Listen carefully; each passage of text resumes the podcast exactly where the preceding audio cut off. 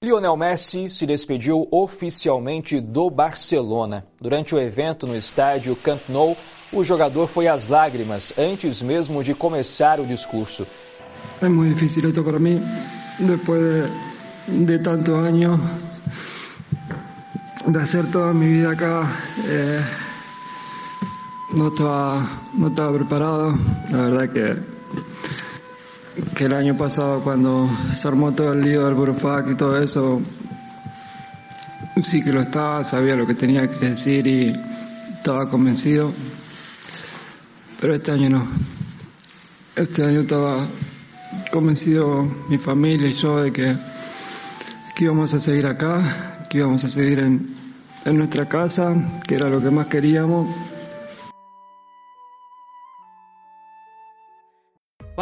Fala, meu amigo, minha amiga que escuta o novo episódio do podcast Segue o Jogo. Primeiramente, bom dia, boa tarde, boa noite, claro, a depender do horário que você está nos escutando, né? Eu sou o Vitor Gianluca e está começando mais um episódio. O episódio Términos são difíceis? Pois é, até então eu pensei que era, né?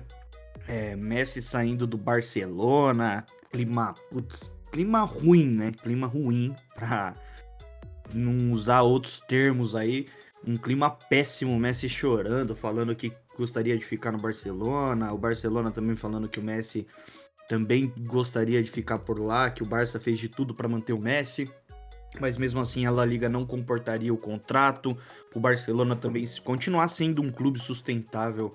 Então o Messi sai do Barcelona e aí a gente fica a primeira questão aqui do episódio, né? Como vai ser o Barcelona sem o Messi. Afinal de contas, o Messi está no Barcelona há 21 anos e joga profissionalmente há cerca de quase 20 anos, há 17 anos com a camisa do Barcelona no time profissional. São inúmeros gols, inúmeras assistências e apesar dos últimos anos do Barcelona não terem sido os melhores anos da passagem da era Messi, pelo Barcelona. Ainda assim, o Messi era super importante para esse time. A gente sabe que o Messi era o principal construtor de jogadas, por vezes o principal finalizador delas, e muitas vezes o Messi era quem colocava aquele companheiro na cara do gol. No caso, na última temporada, era o Bright White. Impressionante que o Bright White, agora, a primeira partida sem o Messi, desencantou, meteu dois gols, uma assistência, jogou muito. Se eu não me engano, foi até o Man of the Match da primeira rodada da La Liga. Mas enfim, vamos continuar aqui que o assunto hoje é o Messi. Então o Messi, pô, toda essa era ele foi impressionante. No Barcelona são 34 títulos. Eu vou puxar já já os números aqui de gols, de assistências, para gente ter esse panorama completo sobre o Messi. Mas a gente sabe que, puta, o Messi é um ET. A começar por aí, o Messi não é um jogador comum. Quantos jogadores do nível do, nível do Messi a gente viu jogando bola, sabe? O Messi é aquele tipo combina com a frase, né? Um raio não cai duas vezes no mesmo lugar. E dificilmente alguém nesse Barcelona ou dificilmente alguém no mundo consegue substituir o Messi. Primeiro que assim, para mim não consegue, é fato, não conseguem substituir o Messi. A questão ali para substituir o Messi é contratar um ou dois jogadores que podem fazer as funções que o Messi fazia, mas um jogador apenas fazer tudo que o Messi fazia dentro do Barcelona é impossível e talvez mesmo com dois jogadores não façam da mesma qualidade. Então agora o Messi já tem casa nova, já tem um novo destino. Inclusive, no início do episódio, vocês escutaram aí como foi um clima pesado, né? Esse clima de despedida dele do Barcelona.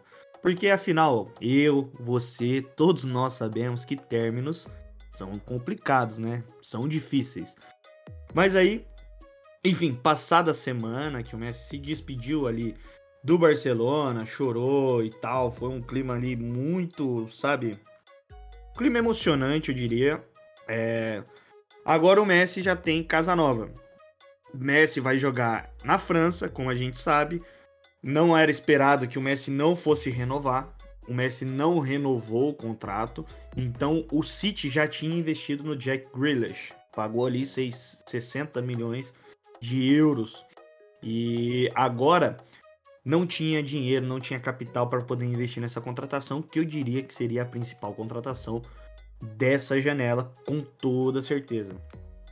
O Messi, ó, tem os números aqui De La Liga foram 520 jogos, 474 gols e 217 assistências. É absurdo, né?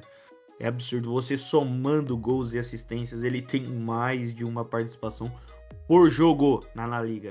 Agora vamos de Champions. Na Champions são 149 partidas, 120 gols, 42 assistências. Ou seja, segue o número de mais de uma participação por jogo. E aí você tem alguns campeonatos secundários, como é a Copa do Rei, 56 gols, 36 assistências. É a Supercopa, que tem 20 jogos, 14 gols, 6 assistências.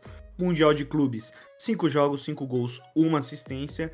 E Supertaça Europeia, 4 jogos, 3 gols e 3 assistências. Totalizando 778 jogos, 672 gols, 305 assistências, ou seja, o Messi tem mais de 900 participações por jogo em menos de 800 partidas.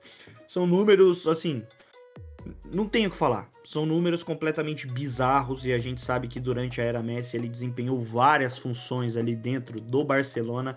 Ele já jogou de ponta direita, já jogou de meia armador, ponta de lança, já jogou de é, já jogou fazendo o meio ali pela direita um pouco mais recuado, construindo todas as jogadas, carregando a bola do ataque para defesa. Já jogou de segundo atacante, já jogou por vezes até centralizado ali como centroavante.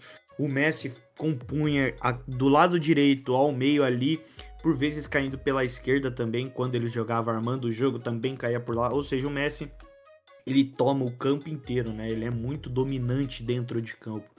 Ele consegue dominar um setor inteiro. Claro, não defensivamente, porque ele te, precisa dessa liberdade defensiva para poder ter o fôlego na hora de construir. E ainda mais hoje, né, que ele tá com 34 anos, então isso no Paris Saint-Germain muito provavelmente vai se repetir. Mas a gente sabe que no setor de criação, no setor de finalização, um cara como o Messi, enfim, é, é muito absurdo. O cara tem seis bolas de ouro, quatro Champions League. O cara ganhou 10 o cara foi campeão da Espanha 10 vezes, tá ligado? Tipo, a era Messi, enfim, é, enfim, terminou. E aí, com isso, o Paris Saint-Germain levou o Messi, né? E agora de Casanova a gente sabe que o Messi vai ter aí a parceria Messi-Neymar novamente, Mbappé, Mbappé inclusive que se questiona o quão feliz ficou o Mbappé com a chegada de Messi, né? As pessoas assim, porra, o Mbappé, o moleque, a audácia, né? Ele fica putz, pistola porque o Messi tá chegando. O cara vai ser parceiro dele, pô, vai ajudar ele. Mas é que tá. Eu vou repetir, isso é uma opinião minha. Eu acho que o Mbappé procura aquilo que o Neymar procurava quando saiu do Barcelona para ir pro Paris Saint-Germain. O protagonismo. O Mbappé, por mais que venha jogando um futebol de protagonista no Paris Saint-Germain, ele sempre vai estar atrás do Neymar, que é o cara desse time do Paris Saint-Germain. E agora com a chegada do Messi, ele vai ser o terceiro cara desse time, né? Porque vai vir o Messi, o Ney e depois o Mbappé. E aí o Mbappé sempre teve o sonho de jogar no Real Madrid, que é onde, se ele for hoje, ele vai ser o protagonista, porque a gente sabe que o Hazard tá em baixa, que enfim, ninguém ali hoje é protagonista do Real Madrid, é mais um time querendo voltar às glórias. E o Mbappé chegando, ele vai ser o cara do Real Madrid. Aí o que acontece? Primeira partida de Ligue 1, Primeiro que impressionante, né? O Sérgio Ramos e o Messi no mesmo time, né? Puta que. Quem imaginaria isso? Em 2021, é, início da temporada 21-22, do lado a lado, Messi e Sérgio Ramos. E aí se apresentaram no Parque dos Príncipes, tudo. Escalação do Paris Saint-Germain, um time misto, o Mbappé jogou. Torcida do Paris Saint-Germain, os Ultras vaiaram o Mbappé, porque o Mbappé até então não renovou o contrato com o Paris Saint-Germain e muito se cogita dele mudar de time, mudar de casa e ir para Espanha, né? Fazer o caminho inverso do Messi, que saiu do Barcelona para o Paris Saint-Germain e lá para o Real Madrid da Espanha.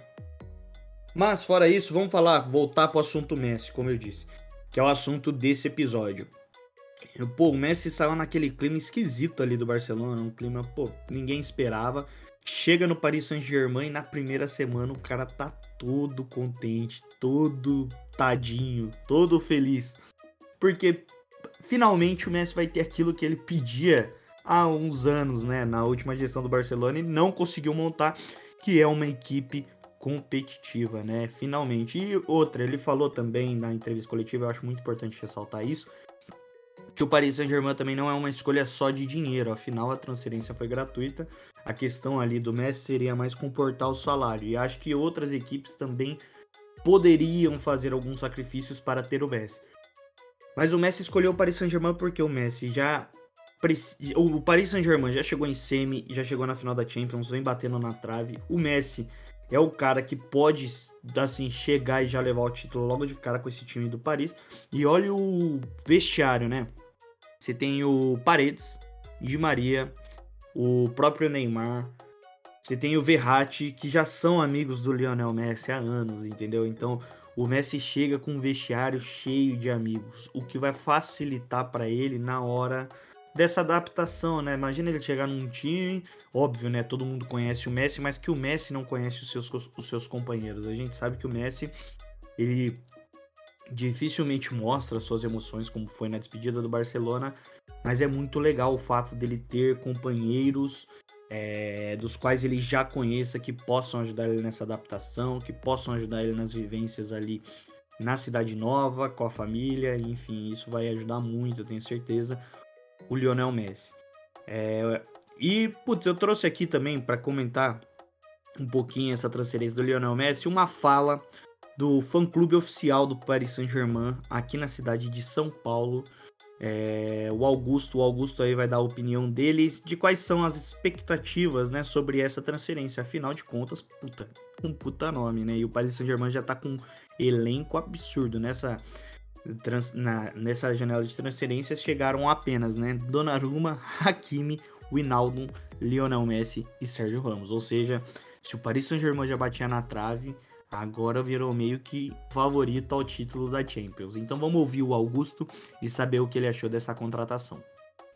Oi, meu nome é Augusto Barbosa, eu tenho a página, uma página de fã-clube do PSG. É, a minha expectativa para esse ano é melhor impossível, né? É, já duvidei que um dia o Ibra viria, já duvidei que o Neymar viria, e não diferente, eu não acreditava que o Messi viria. E agora que ele veio, as expectativas são extremamente altas. Acho que se o time se desenhar equilibrado nessa temporada, eu acho que tem tudo para a gente conseguir alguns títulos aí e, sobretudo, aquele título da Champions que é o sonho do PSG. E vamos torcer por isso. Bom, dada a opinião do Augusto, né, que representa o fã-clube oficial do Paris Saint-Germain, como ele disse, as expectativas são altíssimas e eu concordo com ele.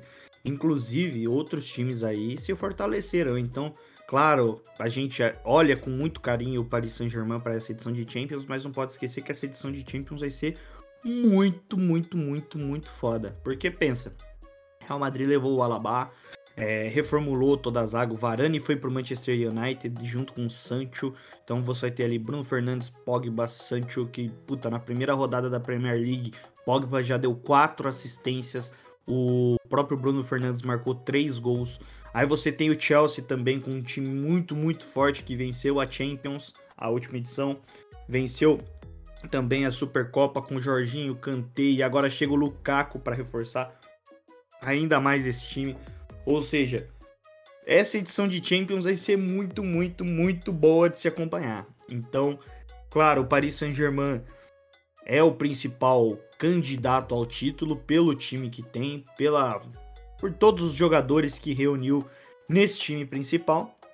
Mas a gente não pode esquecer que a Champions é maluca, né? Quantas vezes a gente não viu um time ali que a gente não dava nada, chegando muito longe. Caso do Ajax nas últimas edições, do próprio Mônaco, é, do próprio Tottenham. Times assim que a gente não dava nada, chegaram ali na semifinal e que podem de fato surpreender, né? No, no jogo de mata-mata ali, quem sabe, né? Ou a gente não vai ser pego de surpresa no futuro. O legal da Champions é isso, é que ela é maluca, é maluca e nem sempre o vencedor é, é aquele que a gente espera. Futebol é isso, né? Mas na Champions em especial, eu acho que isso prevalece de uma forma é, inquestionável.